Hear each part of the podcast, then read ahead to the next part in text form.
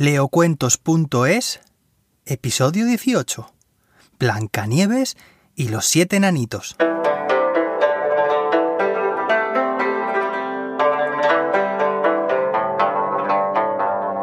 Había una vez una niña muy bella, con una piel blanca como la nieve, unos labios rojos como la sangre y cabellos negros como el azabache.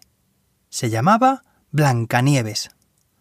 Conforme crecía la princesa, su belleza aumentaba día tras día, hasta que su madrastra, la reina, se puso muy, pero que muy celosa.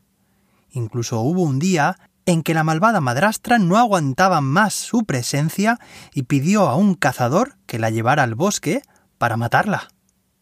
Como era tan joven y bella, el cazador se apiadó de la niña y le aconsejó que buscara un escondite en el bosque. Blancanieves corrió tan lejos como pudo, tropezando con rocas y troncos de árboles. Por fin, cuando estaba oscureciendo, encontró una casita y entró para descansar. En aquella casa todo era pequeño, pero muy bonito y muy limpio. Cerca de la chimenea estaba puesta una mesita con siete platos muy pequeñitos, siete tacitas de arcilla y al otro lado de la habitación se alineaban siete camitas muy ordenadas. La princesa, agotada por su largo viaje, se echó sobre tres de las camitas y se quedó profundamente dormida. Cuando llegó la noche, los dueños de la casita regresaron. Eran siete enanitos, que todos los días salían para trabajar en las minas de oro, muy lejanas, en el corazón de las montañas. ¡Uy! ¡Qué niña tan bella! Exclamaron sorprendidos. ¿Y cómo ha llegado hasta aquí? Los enanitos se acercaron para admirarla, cuidando de no despertarla. Por la mañana, Blancanieves sintió miedo cuando despertó y vio a los siete enanitos que la rodeaban. La interrogaron tan suavemente que la niña se tranquilizó y les contó su triste historia. Si quieres cocinar, coser y lavar para nosotros, dijeron los enanitos, Puedes quedarte aquí y te cuidaremos siempre. Blancanieves aceptó muy contenta. Vivía muy alegre con los enanitos, preparándoles la comida y cuidando de la casita. Todas las mañanas se paraba en la puerta y los despedía con la mano cuando los enanitos salían para su trabajo. Pero ellos le advirtieron Lleva mucho cuidado. Tu madrastra puede averiguar que vives aquí e intentar hacerte daño. La madrastra, que era una bruja y consultaba a su espejo mágico para ver si existía alguien más bella que ella, descubrió que Blancanieves vivía en la casita de los siete enanitos. Se puso muy furiosa y decidió matarla ella misma. Así que se disfrazó de vieja, la malvada reina preparó una manzana con veneno, cruzó las montañas y llegó a casa de los enanitos. Blancanieves, que estaba muy solita durante el día, pensó que aquella viejecita no podría ser peligrosa.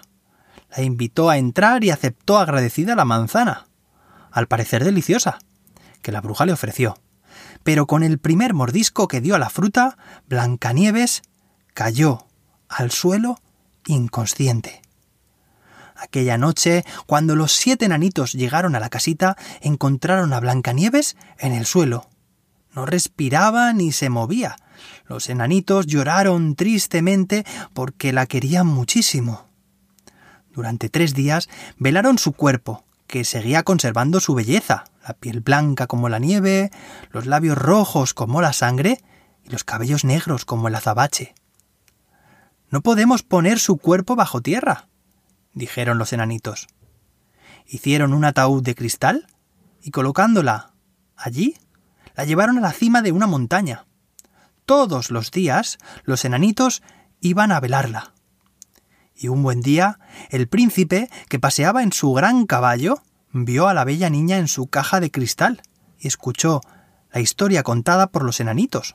Se enamoró de Blancanieves y logró que los enanitos le permitieran llevar el cuerpo al palacio, donde prometió adorarla siempre. Pero cuando movió la caja de cristal, tropezó y el pedazo de manzana que había comido Blancanieves se desprendió de su garganta. Ella despertó de su largo sueño y se sentó. Los enanitos se pusieron muy contentos mientras Blancanieves aceptaba ir al palacio y casarse con el príncipe.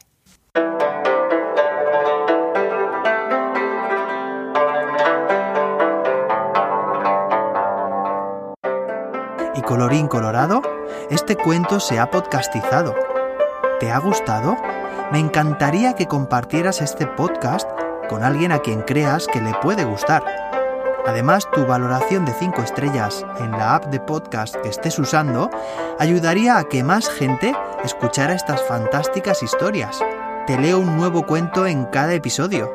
Y si quieres conocer más actividades con las que aprender y divertirte con tus hijos, te recomiendo que le eches un vistazo a mi libro en tuhijofeliz.com.